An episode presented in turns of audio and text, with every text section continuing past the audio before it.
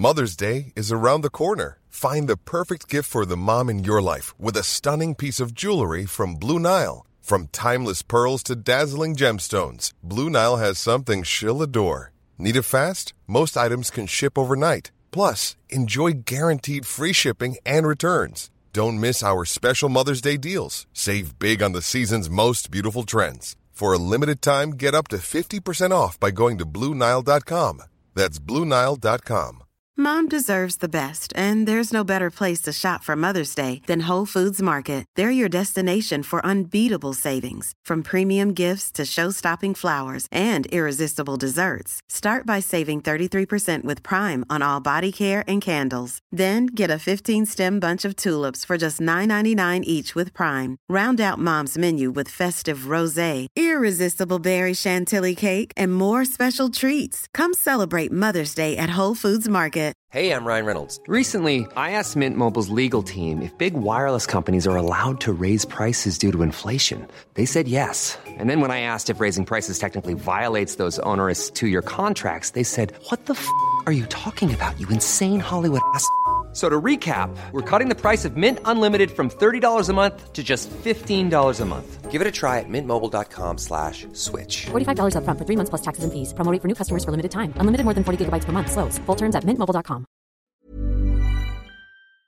Hola, ¿cómo están? Quiero darles la bienvenida a un nuevo episodio de La Cuarta es la Vencida. Soy Laura Arias, su psicóloga de confianza.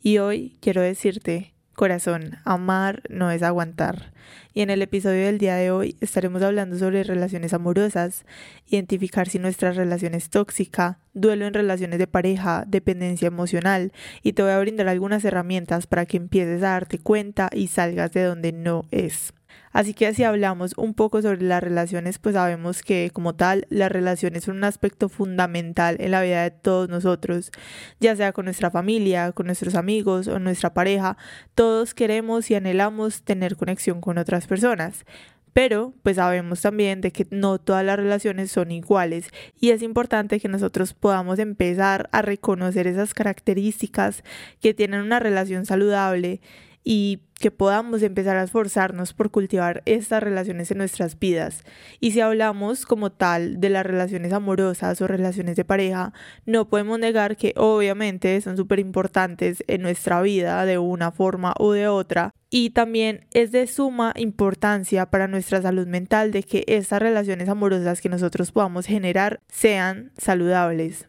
Y si hablamos sobre las características que tiene una relación amorosa saludable, pues podemos decir que es una relación en la que ambas personas se sienten seguras, se sienten apoyadas, se sienten respetadas, la comunicación es clara y es honesta y ambos se esfuerzan por comprender las necesidades y sentimientos del otro. Ah, bueno, y también otro aspecto es que en estas relaciones, en una relación saludable, pues hay confianza. Pero si al contrario hablamos de una relación tóxica, una relación que ya se vuelve un malestar para nosotros, que en ocasiones se vuelve insostenible, pues podemos decir y la podemos identificar cuando ya no hay respeto. Creo que este es uno de los principales indicadores cuando una relación se vuelve tóxica o se vuelve un poco negativa es cuando ya no hay respeto. Y no solo hablo de una persona, sino de ambos. Se va perdiendo el respeto, la manera de tratarse. Otro aspecto también que me parece súper fundamental para nosotros reflexionar si tenemos o no tenemos una relación tóxica es la manipulación. Uno o los dos se vuelven súper manipuladores y esto lo podemos ver muchísimo por ejemplo, sé que de ambos lados, tanto de hombres como de mujeres, se puede ver como este aspecto de manipulación, pero pues en mi caso yo lo he visto más en mujeres donde el hombre es súper manipulador, entonces vemos a nuestra amiga o quizá nos vemos a nosotros mismos en esa relación en donde la otra persona nos dice como que no, es que usted si no está conmigo, no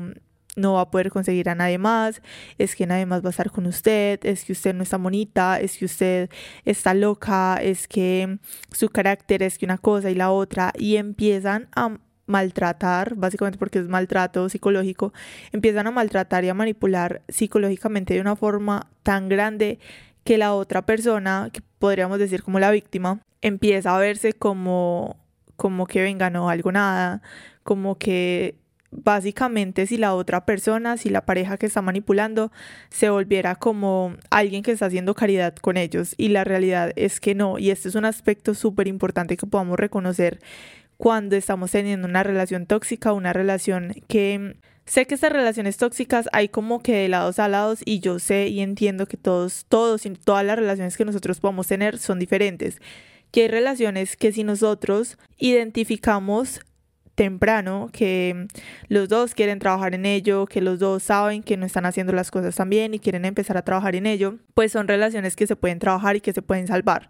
Pero si llegamos a este punto donde hay una manipulación, donde le decimos a la persona como que venga, hablemos, hay que tener mejor comunicación y esto, y la otra persona no ve el problema, pues básicamente también son indicios de que nosotros tenemos que salir de allí, porque podemos querer muchísimo a alguien, podemos haber tenido mucha historia con alguien, pero nosotros debemos de ponernos en prioridad número uno y que básicamente no podemos dejar de que nadie pase por encima de nosotros. Entonces, otro aspecto desde acá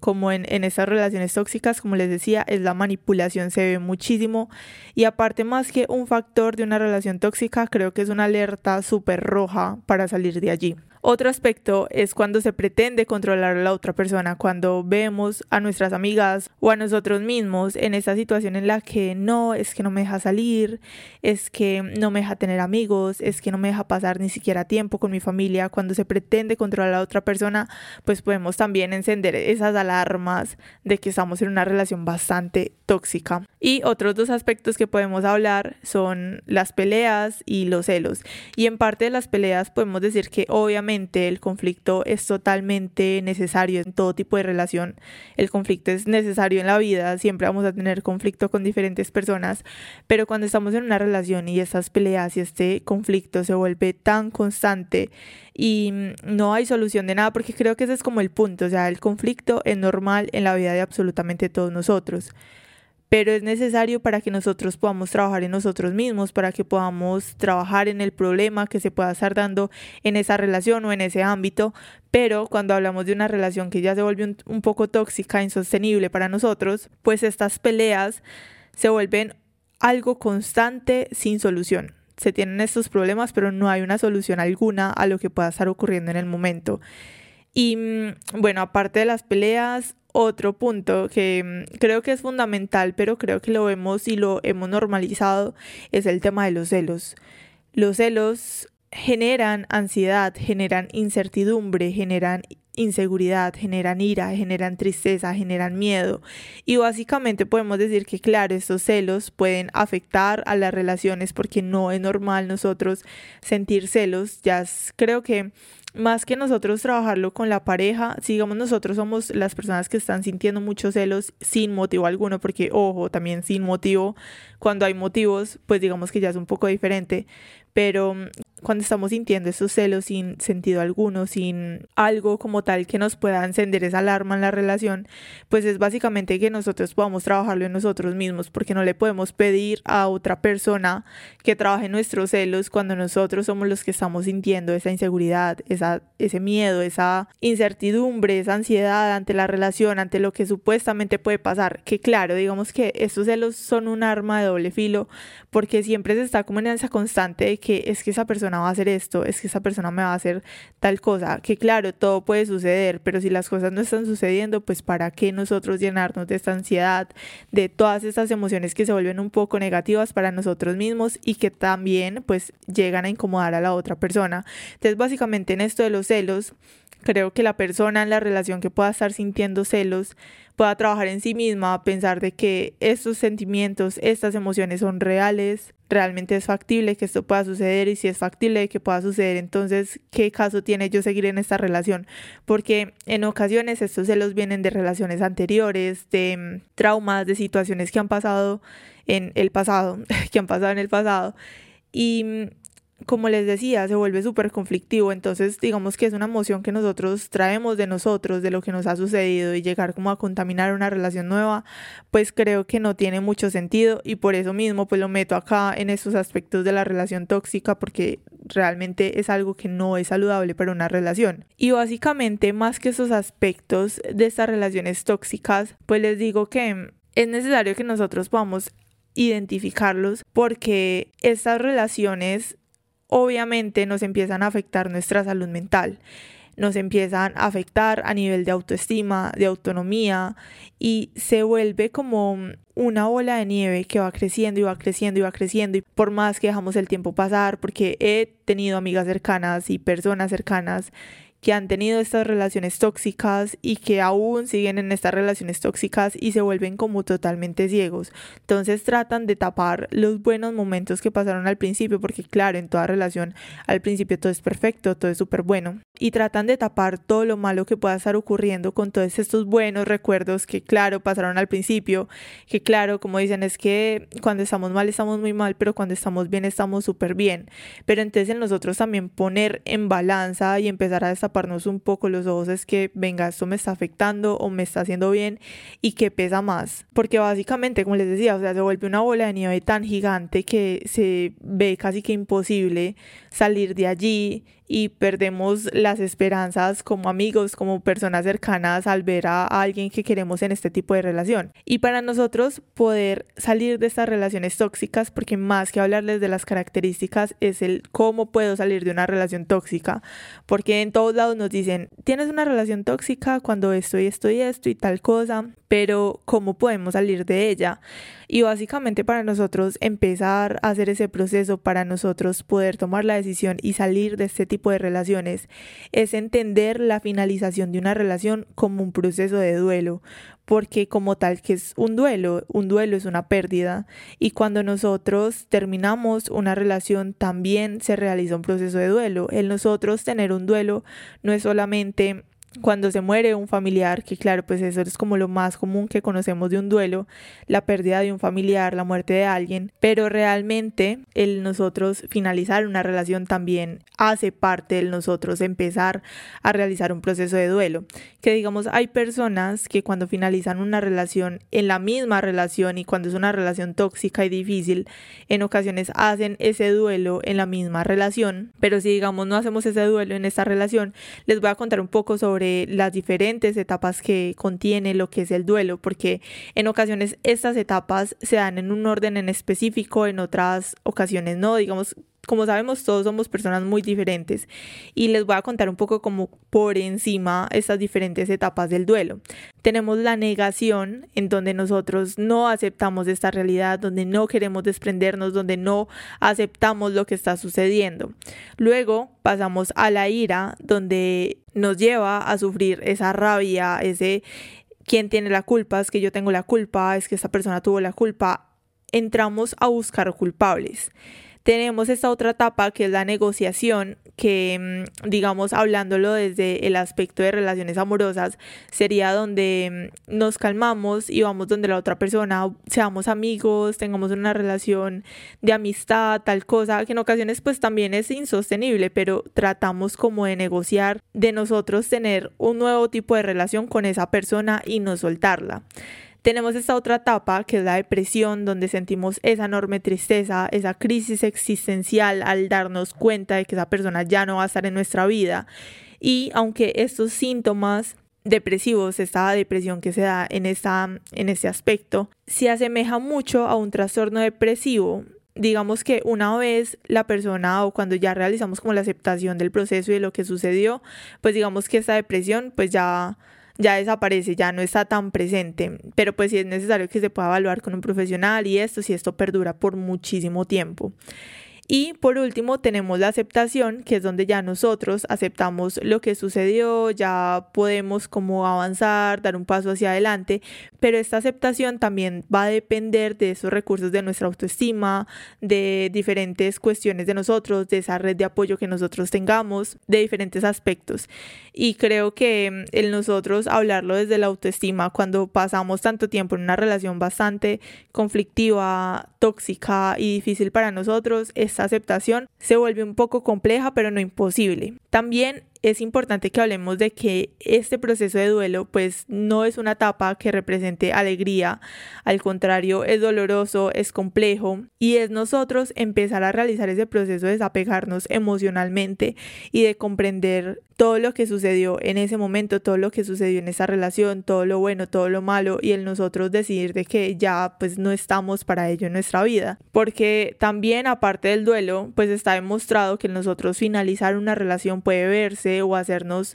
padecer un síndrome de abstinencia físico como si se tratara de una adicción a la pareja. Y bueno, aparte de nosotros hablar del duelo, aparte de, de, este apego emocional que sabemos que se produce cuando estamos en una relación, de este síndrome de abstinencia que podemos padecer cuando finalizamos y no estamos con esa persona, también es de suma importancia que nosotros podamos empezar a entender qué es la dependencia emocional y básicamente el nosotros sufrir o tener esta dependencia emocional hacia alguien pues tiene mucho que ver con la historia de cada uno de nosotros, como nosotros hemos aprendido a vincularnos con las personas o básicamente cómo nosotros entendemos los vínculos. Y desde acá yo siempre hablo y yo siempre he dicho que nosotros sí tenemos diferentes traumas, sí tenemos diferentes dificultades, o no hablarlo tanto como traumas, sino que hablámoslo como dificultades. Dificultades a nivel social, dificultades a nivel emocional, dificultades a nivel de nosotros comunicarnos y todo esto tiene que ver y tiene raíz desde nuestra infancia, cómo eran nuestros padres, cómo crecimos, cómo aprendimos del amor, qué es el amor para nosotros de acuerdo a lo que nosotros vimos mientras íbamos creciendo. Entonces, Creo que esto de la dependencia emocional podemos empezar a entenderlo desde cada uno de nosotros, desde nuestra infancia, cómo fue esa infancia para nosotros y no tanto cómo la pasamos en la infancia, sino quiénes estaban al lado de nosotros, si digamos crecimos con nuestros padres juntos, cómo era la relación que ellos tenían cuando nosotros íbamos creciendo, si quizá no tuvimos a nuestro padre, cómo nos demostraba amor nuestra madre, nuestros abuelos, nuestros tíos, cómo era ese entorno familiar para nosotros y cómo es cada una de esas personas. Y cuando nosotros entramos a mm, identificar cómo es cada una de las personas de nuestra familia más desde el entendimiento y no tanto como el juzgar y es que esta persona es de esta forma y no me gusta esto, sino en nosotros verlo como una persona íntegra y una persona bastante completa y poder analizarla desde este aspecto, podemos entender que nosotros sí tenemos muchos factores parecidos a ellos, que algunos no nos gustan, que, hay otros que tal vez sí nos gusten más, pero creo que para entender esto que les digo de la dependencia emocional, un buen ejercicio que podemos hacer es este. Y también en esto de la dependencia emocional es muy importante que nosotros, es muy importante y necesario que nosotros empecemos a establecer límites, preguntarnos a nosotros mismos qué estoy dispuesto a permitir en mi vida y qué no estoy dispuesto, porque claro, podemos tener una relación tóxica, podemos entender que es una relación tóxica, podemos entender cómo podemos empezar a salir de allí, que es un proceso del duelo y esto, pero si nosotros no tenemos unos límites o no empezamos a establecer unos límites claros con nosotros mismos, darnos ese lugar y decir, es que estoy dispuesta a esto y no estoy dispuesta a esto, pues la verdad sí se nos puede complicar un poco todo este proceso. Y más cuando nosotros finalizamos una relación, claro que podemos decir que mm, tenemos algo de dependencia emocional hacia esta persona porque estamos acostumbrados a ver esta persona porque estamos acostumbrados a mm, que si tenemos una mala situación, si nos está pasando algo, la primera persona a la que acudimos es nuestra pareja. O sea, no es nosotros minimizar lo que es el nosotros tener una pareja, pero sí poder entender cuáles son mis límites que voy a permitir, que no voy a permitir en mi vida y si esta persona la puedo creer mucho, si esta persona puede haber sido indispensable para mí en ciertos aspectos de mi vida, si esta persona está pasando mis límites y esos límites que yo ya tengo establecidos y que estoy totalmente cerrada, que nadie va a pasar esos límites y que esto es lo que yo merezco y lo que no me merezco, pues básicamente va a ser mucho más sencillo nosotros tomar una decisión. Pero cuando no sabemos cuáles son nuestros límites, que estamos dispuestos y que no estamos dispuestos a permitir en nuestra vida, pues realmente sí se nos va a dificultar bastante el nosotros empezar a soltar este tipo de relaciones. Algo pues muy importante y que sé que muchos de ustedes pues ya saben es que es importante a, la hora de nosotros salir de estas relaciones o de querer salir de ellas es el nosotros empezar a trabajar en nuestra autoestima, conocernos un poco más de cerquita y trabajar en nuestra autoestima no es básicamente yo verme todos los días al espejo y decirme me quiero, me amo, cuando realmente ni siquiera lo siento de verdad, pero me digo que me quiero y me amo, sino el nosotros empezar a conocer, venga a mí que me gusta, que no me gusta, qué mm, aspectos puedo tratar de mejorar en mí, qué aspectos quiero cambiar, qué aspectos si me gustan y quiero dejar, es el nosotros empezar a, conocernos un poco más de cerca tanto como nosotros creemos conocer a la otra persona con la que tenemos esta relación o las personas que tenemos a nuestro alrededor, tratar de conocernos a ese nivel. Como sabemos que a la otra persona le gusta la pizza, le gusta la hamburguesa, a la otra persona le gusta vestirse de tal forma, le gusta comer tal cosa, que esta persona, no sé, parpadea tantas veces por minuto, que a veces conocemos tanto a los demás, pero si hablamos de nosotros mismos, se vuelve un poco complicado porque no nos conocemos tan de cerca. Entonces, para trabajar en todo esto es importante y como primer factor nosotros empezar a trabajar en nuestra autoestima. Y aparte de esta autoestima, creo que es muy importante que nosotros podamos empezar también a trabajar en nuestra comunicación si es posible con un profesional, empezar a hacer este entrenamiento en habilidades de, comunicación, el nosotros empezar a reflexionar y si quizá no podemos realizarlo con un profesional, pues acá les dejo un pequeño ejercicio y es que empiecen a reflexionar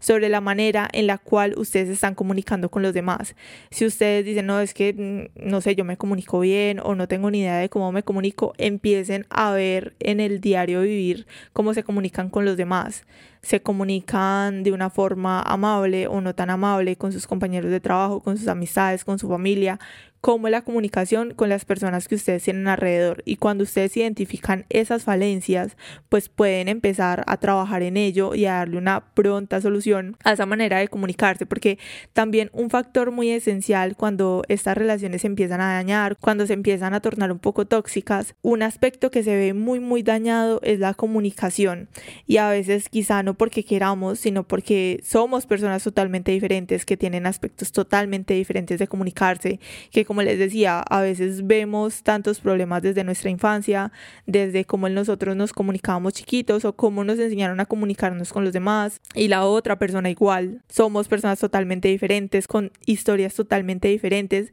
pero sí podemos empezar a realizar esos acuerdos y a trabajar en nosotros mismos si lo queremos, claro está, si lo queremos en esa comunicación. Porque, ojo acá, como les decía, sí lo queremos, porque hay otro aspecto muy importante y es el que nosotros queramos salvar una relación o queramos hacer este papel de salvador, de, de superhéroe en las relaciones cuando la otra persona no ve el problema. Otra pregunta que nosotros podemos empezar a hacernos es por qué querer actuar siempre como el salvador de alguien que no quiere ser salvado porque yo puedo querer trabajar en mi comunicación, quiero trabajar en esta relación para que mejore, pero si la otra persona no ve el problema, pues básicamente no vamos a hacer nada, porque si la otra persona cree que está bien, la otra persona cree que no hay nada malo, la otra persona no ve la dificultad en sí mismo, pues básicamente el nosotros querer trabajar en ello y el querer salvar esta relación nos va a llevar a la frustración o nos va a llevar a más problemas de los que nosotros podamos tener con nosotros mismos. Entonces acá les dejo esa pregunta, o sea, ¿por qué querer actuar siempre como el salvador de una persona que no quiere ser salvado? Y creo que nosotros plantearnos esta pregunta y responderla nos va a ayudar bastante a entender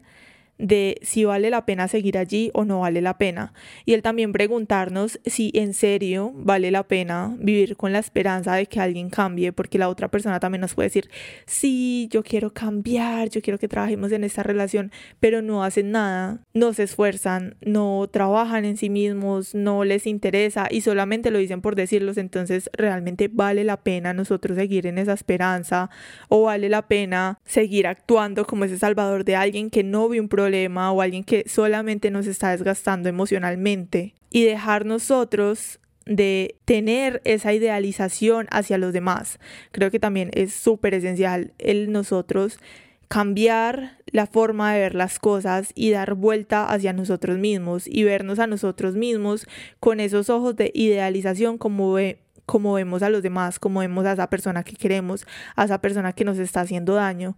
a esa persona que nos está alejando de nosotros mismos, cambiar esa forma de ver las cosas, cambiar esa perspectiva y ver hacia nosotros mismos y preguntarnos es que realmente me estoy dando el amor que le estoy dando a los demás o el amor que le estoy dando a esta persona vale la pena y estoy restándome amor a mí mismo y también pues nosotros empezar a recuperar ese control de nuestra vida. Y es acá donde les voy a hablar sobre las diferentes herramientas o diferentes cuestiones que podemos empezar a reflexionar o que podemos empezar a implementar en nosotros mismos para alejarnos de estas relaciones, para nosotros darle solución a lo que nos pueda estar afectando en cuanto a las relaciones de pareja. Porque vuelvo y les digo, si la otra persona está en el pro de que listo, vamos a terapia o trabajemos en nosotros o mm, no podemos ir a terapia, pero mm, vamos a buscar ejercicios, vamos a trabajar en que esto funcione, vamos a establecer unos límites y la otra persona quiere trabajar, está bien. Perfecto, me parece súper bueno que se pueda hacer así, si quieren salvar una relación, si quieren hacerlo, pero que realmente este cambio se vea en el día a día, no solamente en las palabras cuando pelean y cuando la persona ya lo ve a uno súper perdido, ya lo ve súper decidido y dice, no, sí, trabajemos tal cosa, pero pues vuelvo y digo, se vuelve esa bola de nieve súper gigante que no hay un cambio, no hay nada diferente y todo vuelve a la normalidad. Pero si queremos realmente nosotros salir de esa relación que no nos aporta, de esa persona que no ve un problema, que no ve una dificultad en lo que pueda estar ocurriendo, pues entonces empezar a utilizar estas herramientas o estos aspectos que les voy a hablar para empezar a trabajar en nosotros mismos. Así que lo primero que podemos hablar es el nosotros salir de la zona de confort. ¿Cómo podemos nosotros salir de nuestra zona de confort? Pues creo que eso es algo muy individual, pero una idea que yo les puedo dar es el nosotros empezar a analizar o a escribir y pensar qué nos da miedo hacer solos, que tenemos tan normalizado hacer con esta persona que básicamente nosotros hacerlo solo nos da pánico. Por ejemplo, si ustedes van al gimnasio con esa persona y están acostumbrados a ir al gimnasio con esa persona y no se atreven a hacer ejercicios solos, ok, ¿cuándo puedo empezar a tener esa autonomía y decir voy a ir a hacerlo solo? Y el nosotros empezar a hacer algo solos o disfrutar de ellos solos, disfrutar de algo que disfrutamos con esa otra persona nos ayuda bastante a salir de esa zona de confort y el nosotros también seguir haciendo lo que les decía ahorita de este proceso del duelo. Entonces el empezar a hacer cosas que antes hacíamos con esta persona, hacerla sola, es un paso bastante gigante para salir de esa zona de confort, para el nosotros incomodarnos, porque no les voy a decir que hacer algo que les da miedo hacer solos, y que lo hagan y ya y que lo hagan sin miedo porque obviamente nos va a dar miedo porque obviamente estamos acostumbrados a la otra persona, pero a partir de esa incomodidad podemos nosotros trabajar en ello. Como les digo, no es algo que se va a sentir súper wow, no es algo que a la primera se va a sentir lo mejor del mundo, pero nos va a ayudar bastante el nosotros empezar a disfrutar de ese espacio con nosotros mismos y a soltar también. Otra cosa que también pueden empezar a hacer, y creo que acá este es un punto que cuando uno tiene una pareja, lo hace normalmente y es el nosotros empezar a resolver problemas o situaciones difíciles sin la necesidad de consultar a alguien, porque volvemos a lo que hablábamos ahorita esa dependencia emocional, o sea, dependemos a veces tanto de la otra persona, de nuestra pareja, que nosotros resolver problemas, resolver situaciones, resolver cualquier cosa, hasta de qué ropa nos compramos, qué sabor de helado queremos, estamos preguntándole a la otra persona. Y el nosotros ahora encontrarnos solos, sin una guía, que pase cualquier cosa y no tener a esa persona ahí para consultar, se vuelve algo conflictivo, no voy a decir que no se vuelve conflictivo, pero el nosotros aventarnos y empezar a resolver problemas solos, sin, sin la necesidad de consultarle a nadie, también es un paso muy grande y que creo que también tiene que ver con lo que hablábamos de la zona de confort, del miedo a hacer algo solo porque podemos sustituir, entonces salimos de la relación a la cual le consultábamos a la otra persona absolutamente todo, a volver hacia nuestros mejores amigos o las personas que tenemos cercanos que nos están ayudando en la situación, a que reemplacen ese lugar. Entonces, antes yo le preguntaba a mi pareja sobre qué blusa me queda mejor y esa persona me ayudaba en eso, ¿cierto? Cosas como más sencillas. Y ahora que no estamos con esa persona, pues tratamos de reemplazarlo con otra persona, con nuestros amigos, con las personas cercanas. Entonces, acá, si este es un paso, me parece muy interesante. Y como les digo, resolver problemas solos cualquier decisión, cualquier situación, tratar de hacerlo nosotros mismos por nuestra cuenta, que obviamente hay de cosas a cosas, pero si son cosas sencillas, cuestiones que podamos hacer nosotros mismos, que no estamos acostumbrados a hacerlos nosotros mismos, pero que si lo podemos hacer nosotros mismos, pues también es un paso muy grande. Otro aspecto es el nosotros y esto digamos yo se lo recomiendo a mis pacientes en, en, el acompañamiento psicológico es hacer una lista de pros y contras. Porque como les decía nos volvemos tan ciegos con una venda en nuestros, en nuestros ojos que mm, cuando extrañamos a la persona, cuando mm, sentimos esa necesidad de la otra persona, olvidamos todo lo malo que pudo haber pasado en la relación y nos quedamos con lo bueno. Entonces eso supuestamente bueno, que puede que bueno no tenga mucho la relación, pero nos aferramos a esas cuestiones que supuestamente son buenas y que nos hacen no dejar a la otra persona, terminan siendo ese motivo por el cual se vuelve, por el cual se trata de salvar supuestamente la relación, porque vuelvo y digo, es una bola de nieve en la que mm, si las cosas ya están muy mal y la otra persona no ve el problema, no ve el conflicto, pues realmente no hay nada.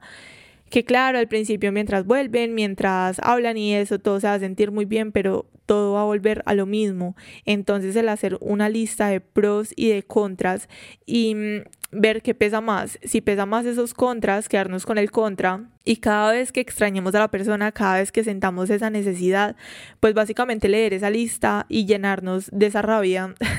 que del todo no es bueno, pero pues llenarnos como esa emoción de decir, no, es que no voy a permitir esto en mi vida, es que estoy recordando por qué esta relación finalizó. No solamente el sentirnos llenos de rabia y, y de sentimientos negativos, porque sí ya, sino con el motivo de mm, que ya no voy a permitir esto en mi vida, es que la relación se terminó por esto y esto y de recordar por qué no debemos volver allí. Otro aspecto muy importante es lo que es el contacto cero. Aquí creo que hay muchas personas que fallan bastante revisando redes sociales, stalkeando, mirando qué puso, qué no puso, si subió una foto con alguien más, si alguien cercano nos dice, ah, es que esa persona hizo esto, es que lo vi en lado, tratar de mantener un contacto cero. Si tenemos personas cercanas que nos hablan de esa persona, tratar de decirle como que, oye, no me digan nada. Y si es posible, si la persona no colabora, pues alejarnos de estas personas que nos hablan de esta otra persona. Tratar totalmente cero, o sea, borrar el contacto, borrar a la persona en las redes sociales, si es necesario bloquearlo, lo que sea necesario para nosotros tratar de enfocarnos en nosotros mismos y no tener esta tentación de hablar o de mirar o de sufrir por lo que esa otra persona está haciendo con su vida al momento de ya no estar con nosotros. Otro aspecto que también les quiero hablar es sobre la red de apoyo. Esto es supremamente importante al nosotros terminar una relación o mm, básicamente en todo momento de nuestra vida es el nosotros saber quiénes están para nosotros, quién es nuestra red de apoyo, nuestros padres otro familiar, nuestros amigos, quién es esa red de apoyo y el tenerla súper clara es muy importante para nosotros hacer ese proceso de avanzar hacia algo diferente o darle fin a esas relaciones y no volver allí. Es muy importante que podamos como les digo, tener en cuenta quiénes son esas personas que me soportan, que están para mí, que yo puedo llamar, que yo puedo contactar, si es necesario hacer una lista o tenerlos ahí súper presentes, muy importante porque a la hora de nosotros estar tristes, de estar pasando por un mal momento, de sentirnos solos, olvidamos quiénes sí están, olvidamos esas personas que están para nosotros, porque claro, en la tristeza decimos, no, es que estoy muy solo, tal cosa, y volvemos el camino tan nublado que no vemos esa claridad y esas personas que están allí para darnos la mano. Entonces vuelvo y les digo, tener muy presente esa red de apoyo, quienes están para nosotros. Otro aspecto muy interesante es si terminamos esta relación, si ya le dimos fin, es el nosotros voltear la vista hacia nuestro proyecto de vida. Porque cuando nosotros estamos con una pareja, pasamos mucho tiempo con alguien, empezamos a hacer planes, empezamos a ver hacia el futuro, empezamos a organizarnos hacia lo que es nuestra vida con esa persona. Y cuando finalizamos la relación, pues es importante que nosotros podamos reestructurar ese proyecto de vida, darle un ajuste cómo va a ser mi proyecto de vida sin esa persona. Y si es necesario que lo escriban, si es necesario que puedan hacer un plan, también sería muy interesante que lo pudieran hacer, pero el nosotros darle un ajuste a ese proyecto de vida también es muy importante para el nosotros finalmente hacer esa aceptación de que esa persona no va a estar en nuestra vida y que básicamente nuestra vida sigue y que vamos a tener planes y que nuestro proyecto de vida va a seguir ahí y que vuelvo y les digo, como les he dicho en episodios anteriores, cuando hablo de esto del proyecto de vida, básicamente ese proyecto de vida no es el nosotros tener un plan estático de lo que vamos a hacer con nuestra vida, sino el nosotros poder tener un plan A, un plan B, el saber que si esto no ocurre bien, entonces puedo hacer esto otro. Entonces, el nosotros reajustar el proyecto de vida también puede ser un proceso bastante sanador al entender de que ya no vamos a permitir lo que permitíamos anteriormente con esta relación y pues darle un ajuste. Y mm, ya como últimos aspectos, les quiero decir que con todo esto de las relaciones amorosas, con salir de estas relaciones tóxicas, de nosotros realizar esta aceptación, este proceso de duelo, en nosotros utilizar estas diferentes herramientas, ajustar nuestra, nuestro proyecto de vida, el salir de la zona de confort, les quiero decir algo muy importante y que creo que sería inicial, pero se los dije casi a lo último, es que nosotros sentir tristeza, sentir miedo, querer controlar la situación, querernos controlar a nosotros mismos en situaciones que no podemos controlar, es normal, es normal, pero tenemos que empezar a trabajar en ello, tenemos que empezar a saber cómo lo vamos a gestionar, cómo lo vamos a canalizar, qué vamos a hacer, qué otras opciones tenemos y el nosotros llorar, sentirnos triste, el pasar por estas situaciones y estas emociones es normal que nosotros podamos permitirnos sentir lo que podamos sentir en el momento. Si tengo rabia, siento esa rabia, la canalizo o me observo, empiezo a hacer ese proceso de observación ¿Qué hago yo cuando siento esta tristeza? Cuando estoy triste, quiero hablarle y siento un impulso súper grande de hablarle. Y en lugar de esto, y ya soy consciente de ello, y en lugar de esto, entonces, ¿qué puedo hacer? Ver una serie o escribo cómo me siento o miro mi lista de pros y contras. ¿Qué puedo hacer ante esas emociones? Y mm, en nosotros sentirlo, saber que es normal, somos seres emocionales que vamos a sentir toda nuestra vida con diferentes relaciones, con diferentes cuestiones siempre vamos a tener esas emociones presentes, pero más que nosotros, bueno, sentir lo que podamos sentir en el momento, también tener como este plan de decir, ok, me siento triste, hoy me voy a permitir sentir triste, voy a llorar todo el día, si es necesario lloro, y mañana voy a hacer algo diferente o mañana me voy a sentir mejor, como dice la canción de Carol G, mañana será bonito, mañana será un nuevo día. Y con esto de las emociones como les decía, empezar a mm, proyectarnos y a mirarnos a nosotros mismos y decir, ok, me siento triste, hoy me permito sentir triste, pero entonces me voy a observar y voy a ver cuáles son esos patrones de esa tristeza o qué tiendo a hacer cuando me siento triste. Y si cuando me siento triste tiendo a tener pensamientos bastante conflictivos o no tan alentadores hacia la vida y hacia, y hacia lo que hay a mi alrededor, entonces necesito buscar ayuda profesional o cómo puedo canalizar esas emociones emociones o de dónde vienen esas emociones. Básicamente empezar a hacer ese proceso de sanar y de, mm, y de aceptar la situación es el nosotros mirarnos a nosotros mismos y dejar de mirar la situación que está por fuera, sino mirar hacia adentro y decir cuáles son mis emociones, cuáles son mis pensamientos, cuáles son mis conductas, quién soy yo y no tanto como verlo como una crisis existencial, que claro, se puede dar esa crisis, yo sé, sino como les decía desde el principio, empezar a conocernos. Se finaliza una relación, pero se inicia esta relación más estrecha conmigo mismo o conmigo misma se inicia este proceso de conocerme más, de explorar, de salir, de hacer las cosas que quizá no hacía porque estaba en una relación y estaba en mi zona de confort. Y finalmente, el nosotros aprender de todo esto para empezar a cultivar estas relaciones saludables, que el finalizar una relación tóxica y pasar por este dolor y por todo ese proceso de duelo y todo lo que conlleva finalizar una relación que nos atormenta y que ha sido difícil para nosotros, que nos sirva como un aprendizaje, un aprendizaje para nosotros, como les decía ahorita, conocernos, saber qué permito, qué no permito, cuáles son mis límites y básicamente dejar de repetir patrones. Entonces finalizo esta relación y después me veo en seis meses en otra relación igual o incluso peor que no me ayuda nada y sigo con lo mismo y después digo es que porque me tocan a mí hombres tan malos o mujeres tan malas siempre y repito lo mismo y repito patrones. Entonces esto que les hablé durante todo el episodio del día de hoy creo que es un abrebocas hacia todo lo que es finalizar una relación, pero que si ustedes empiezan a aplicarlo, y mm, a identificar qué les llamó la atención, qué no les llamó la atención tanto y empezar a realizarlo y a darse esa oportunidad de trabajar en ustedes mismos, de conocerse, de mm, sanar, pues les va a ayudar bastante al tener en la próxima una relación un poco más sana, una relación donde haya confianza, donde haya respeto mutuo y donde pueda verse con un panorama un poco más claro. Y mm, para finalizar ya todo, les digo de nuevo que amar no es aguantar. Amar no es aguantar todo lo que la otra persona quiere hacer con nosotros. Amar no es aguantar irrespeto, amar no es aguantar malos tratos, amar no es aguantar abuso psicológico, abuso físico. Amar empieza desde nosotros, desde el nosotros conocernos, desde el nosotros respetarnos a nosotros mismos y de identificar qué está bien y qué no está bien para nosotros. Que claro, es un proceso bastante largo, es bastante complejo el nosotros trabajar en nosotros, el nosotros trabajar en nosotros,